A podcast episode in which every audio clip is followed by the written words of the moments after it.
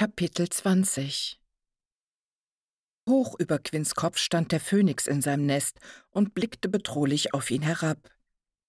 Der Phönix war wohl nicht nur der Hüter des Waldes, sondern auch der Hüter des Schlüssels. Quinn schluckte schwer. Bisher hatte der Phönix noch keinerlei Anstalten gemacht, sich auf Quinn herabzustürzen. Aber noch hatte Quinn den Kristall auch nicht berührt. Er überlegte fieberhaft, was er jetzt tun sollte. Er hatte eigentlich wenig Lust, sich mit einem ausgewachsenen Waldphönix anzulegen. Quinn wollte sich lieber nicht ausmalen, was dieser große Vogel mit seinem Schnabel und seinen Krallen alles anrichten konnte. Sollte er sich womöglich zurückziehen und zu einem besseren Zeitpunkt zurückkehren? Vielleicht nachts, wenn der Phönix schlief? Aber was, wenn sich die Blüte nicht mehr schloss, der Kristall weiterhin so offen dalag und ihm jemand anderes zuvorkam? Wer konnte schon wissen, ob die Lichtmagierin nicht schon längst hier war und in ihrem Versteck nur darauf wartete, sich den Schlüssel zu holen? Nein, das konnte Quinn nicht riskieren. Er musste jetzt handeln, bevor es zu spät war. Wozu hatte er alle sechs Kreise betreten, wenn er es jetzt nicht mal mit einem einzelnen Vogel aufnehmen konnte? Quinn warf einen letzten Blick zu dem Waldphönix hinauf, der ihn nicht aus den Augen ließ. Auf alles gefasst atmete Quinn noch einmal tief durch und stürzte dann nach vorn, um sich den Kristall zu schnappen. Der kreischende Schrei des Phönix ließ alle seine Haare zu Berge stehen. Im Laufen beschwor Quinn die Leopardenpfote und stürmte durch den Wald. Ein weiterer Schrei hallte in Quinns Ohren, er wartete nur darauf, dass der Phönix auf ihn herabstürzte. Doch ein Angriff blieb aus. Quinn konnte bereits das Baumhaus sehen, da stellte er mit Erschrecken fest, dass etwas mit dem Wald ganz und gar nicht stimmte. Das Gras, das ihm bisher so angenehm weich an den Füßen gekitzelt hatte, war mit einem Mal ganz trocken geworden. Und wenn er jetzt die Ohren spitzte, konnte er weder die Rotäffchen schreien noch die Vögel singen hören. Entsetzt sog er die Luft ein. Die Blumen ließen ihre Köpfe hängen. Das Bachbett war ausgetrocknet und die Bäume waren schwarz geworden. Der Wald sah nun nicht mehr nach dem Wald der Träume aus, sondern viel eher nach dem Dunkelwald. Ein fliegender Maulwurf taumelte an Quinn vorbei und prallte unsanft zu Boden. Nein, schluchzte Quinn. Nein! Das darf nicht sein. Bitte nicht. Er beugte sich zu dem kleinen Maulwurf herunter. Schwer keuchend lag er auf der Erde. Quinn blickte auf den Kristall in seiner Hand, der nur noch müde glomm. Was hatte er bloß getan? Wie zur Antwort sang der Phönix ein trauriges Lied. Das wollte ich nicht. Bitte, nein. Quinn raufte sich die Haare. Er musste den Kristall wieder zurückbringen, ganz gleich, was hinter diesem Tor war, das war es nicht wert. Dieser magische Wald durfte nicht sterben. Eilig trank Quinn eine Fiole Kornbeerenmilch leer. Wenn er den Wald retten wollte, musste er schnell handeln, bevor es zu spät war. Er beschwor die Leopardenpfote und rannte los. Die vielen Tiere um ihn herum, die mit ihrem Leben kämpften, versuchte er auszublenden. Schneller, Quinn, schneller, trieb er sich selbst an. Das Wehklagen des Phönix, das allmählich lauter wurde, verriet ihm, dass er fast da war. Quinn wand sich zwischen zwei Bäumen hindurch, als er endlich die Blüte entdeckte. Fast hätte er sie nicht wiedererkannt, so erbärmlich wie sie vor sich hin glühte. Nur noch ein letztes Blatt war von ihrer einstigen Pracht übrig geblieben.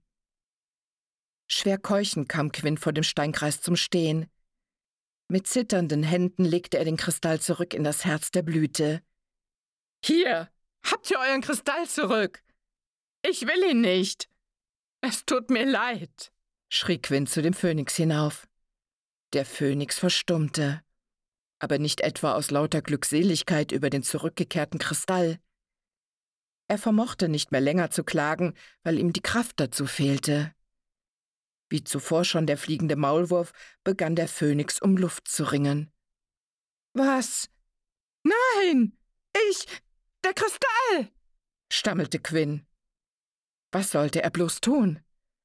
Es hatte nicht funktioniert. Der Wald lag immer noch im Sterben, obwohl er den Kristall zurückgebracht hatte. Vollkommen verzweifelt ließ Quinn sich vor der Blüte zu Boden sinken. Nein, nein, nein. Er musste etwas tun. Jetzt gleich, bevor es zu spät war. Er musste den Wald heilen, bevor er starb. Einer Eingebung folgend schloss Quinn die Augen, sammelte sich und beschwor den weißen Blick. Er legte seine Hand auf den Kristall in der Blüte und wirkte einen Wundheilungszauber. Quinn spürte, wie seine Hand warm wurde und wie der Kristall in seiner Hand warm wurde. Er sah durch seine geschlossenen Augen, wie sich das Licht aus dem Kristall ausbreitete und die Blüte wieder zu glimmen begann. Der laute Schrei des Phönix sagte ihm, dass er es geschafft hatte. Erleichtert ließ er sich auf den Boden zurückfallen. Die Dunkelheit des Tunnels lastete schwer auf Quinn. Sie begleitete ihn schon viel länger, als ihm lieb war. Was hätte er dafür gegeben, noch ein klein bisschen länger in der Waldhöhle verharren zu dürfen. Er vermisste die Gerüche und die Geräusche jetzt schon, wo er die Höhle gerade erst hinter sich gelassen hatte. Alles, was ihn jetzt noch an die Schönheit des Waldes erinnerte, waren die Nüsse und Beeren in seinem Beutel und der glühende Kristall, dessen Wärme Quinn durch seine Gewandtasche hindurch spüren konnte. Eine tiefe Dankbarkeit machte sich in ihm breit, wenn er daran dachte, wie der Wald wieder zum Leben erwacht war. Quinn hätte es sich niemals verzeihen können, wenn er den Wald und seine Bewohner getötet hätte. Er musste unweigerlich daran denken, wie er sich vollkommen erschöpft zum Baumhaus zurückgeschleppt hatte und einem Stein gleich in einen tiefen, traumlosen Schlaf versunken war. Erst der morgendliche Weckruf des Waldhüters hatte ihn aus seinen Träumen holen können. Trotz seiner Freude über den wiedererwachten Wald war Quinn mit einem unangenehmen Gefühl im Magen aufgewacht. Es war ihm zwar gelungen, den Wald zu retten, aber dafür hatte er den Kristall aufgeben müssen. Ihm war schmerzlich bewusst geworden, dass er das Tor ohne den Kristall nicht würde öffnen können. Und nur weil Quinn nicht in der Lage dazu gewesen war, für den Kristall den Wald zu opfern, hieß das noch lange nicht, dass die Lichtmagierin es nicht vermochte. Was würde es bringen, wenn Quinn den Wald geschützt hatte, aber die Lichtmagierin ihn vernichten würde? Quinn würde nicht auf alle Ewigkeit hierbleiben können, um den Wald vor der Lichtmagierin und ihresgleichen zu schützen.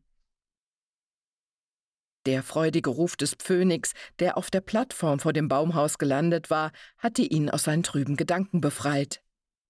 Quinn hatte seinem Verstand zunächst nicht trauen wollen, aber der Phönix war tatsächlich zu ihm gekommen, um ihm den Waldkristall zu übergeben. Aus Angst, was mit dem Wald geschehen würde, hatte Quinn sich erst dagegen gewehrt. Aber dann waren ihm die Worte des Buches wieder in den Sinn gekommen.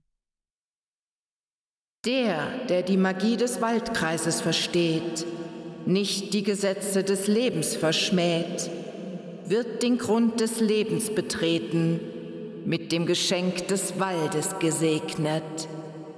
Nur der Suchende wird finden, der Tor hingegen muss schwinden.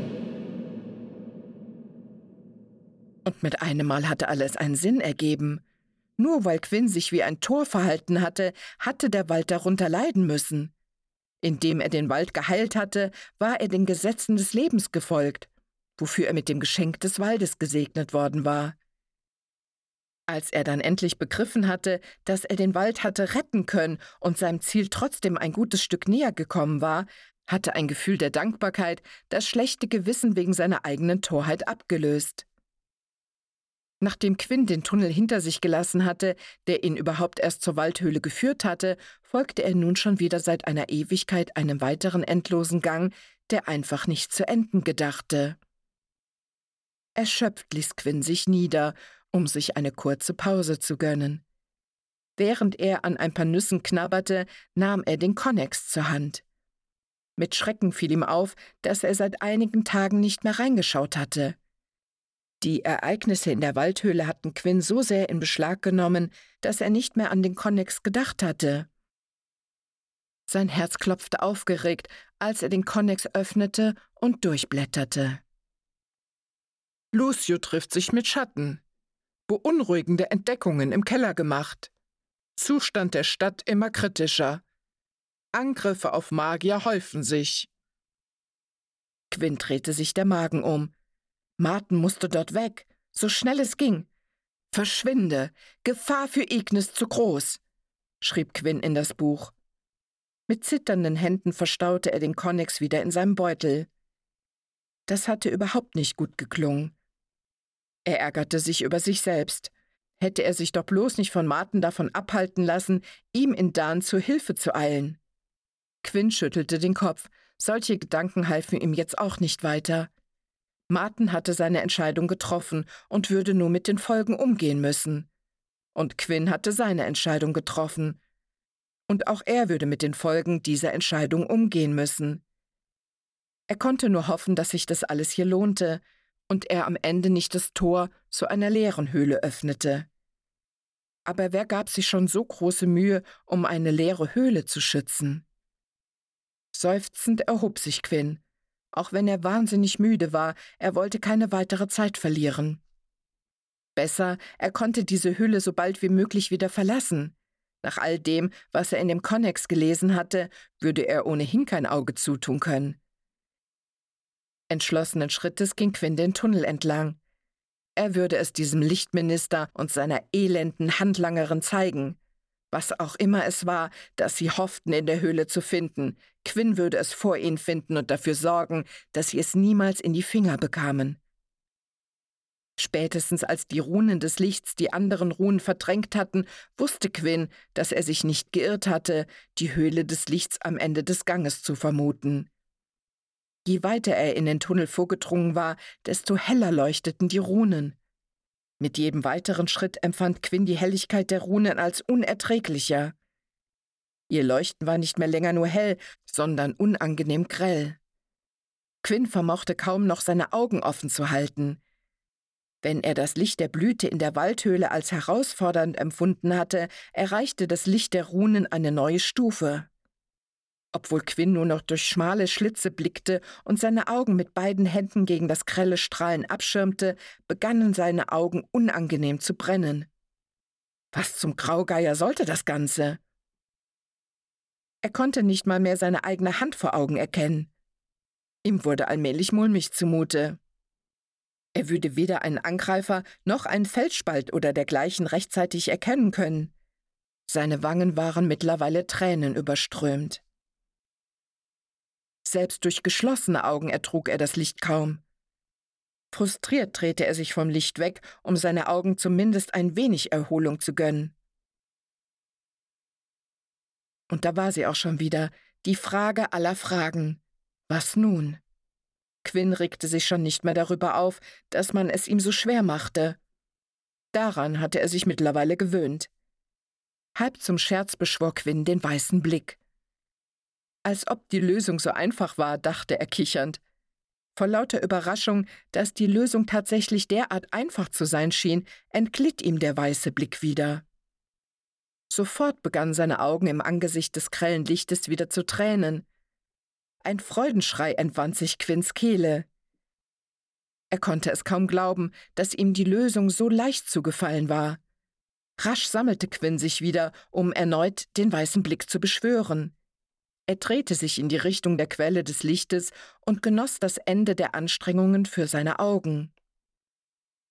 Nun konnte er auch den Eingang zur Höhle erkennen. Eine ebenso weitläufige Höhle wie die Waldhöhle erwartete ihn. Doch statt des lebendigen Waldes begrüßte ihn Stein, viel Stein.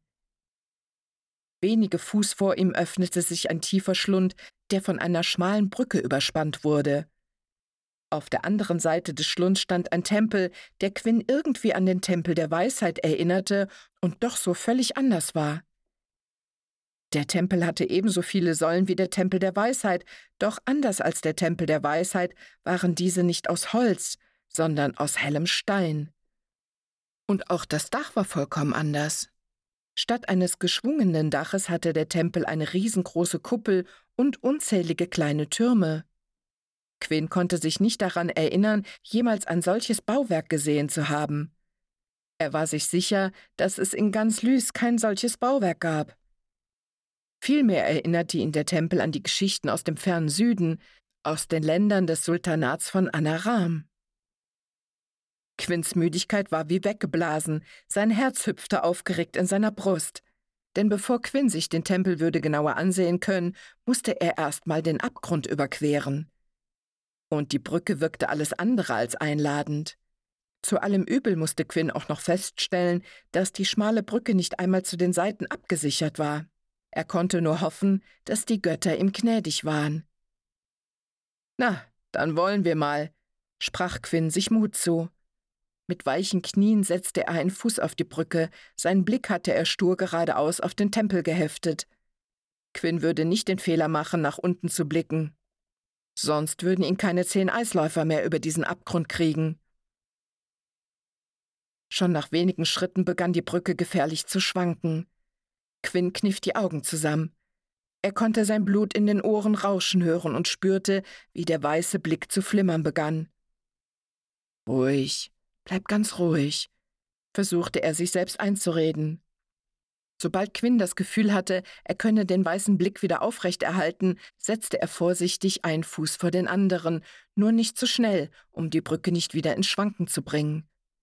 Quinns Herz machte einen Riesensatz, als er nach einer ganzen Ewigkeit wieder festen Boden unter den Füßen spürte.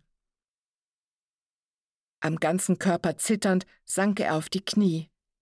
Bei dem Gedanken daran, dass er auf demselben Weg auch wieder zurückgehen müsste, verkrampfte sich ihm der Magen. Keuchend hob er den Blick. So schlicht der Tempel von der anderen Seite auch ausgesehen hatte, so beeindruckend ragte er nun vor Quinn auf. Die Wände waren mit einem feinen Netz aus Runen und Symbolen überzogen, von denen eine magische Kraft ausging, die Quinn in Licht und Wärme hüllte.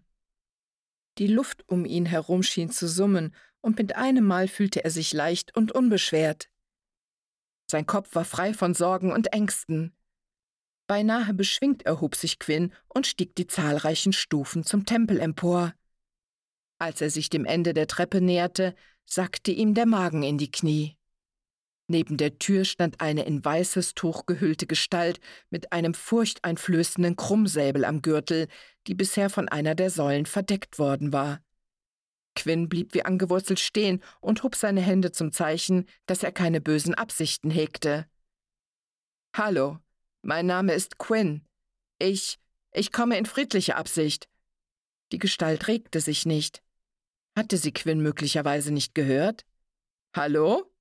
rief er lauter. Wieder nichts. Ein Schauer durchlief Quinns Körper. Er blickte über die Schulter, um sich zu vergewissern, dass er nicht blindlings in eine Falle gelaufen war.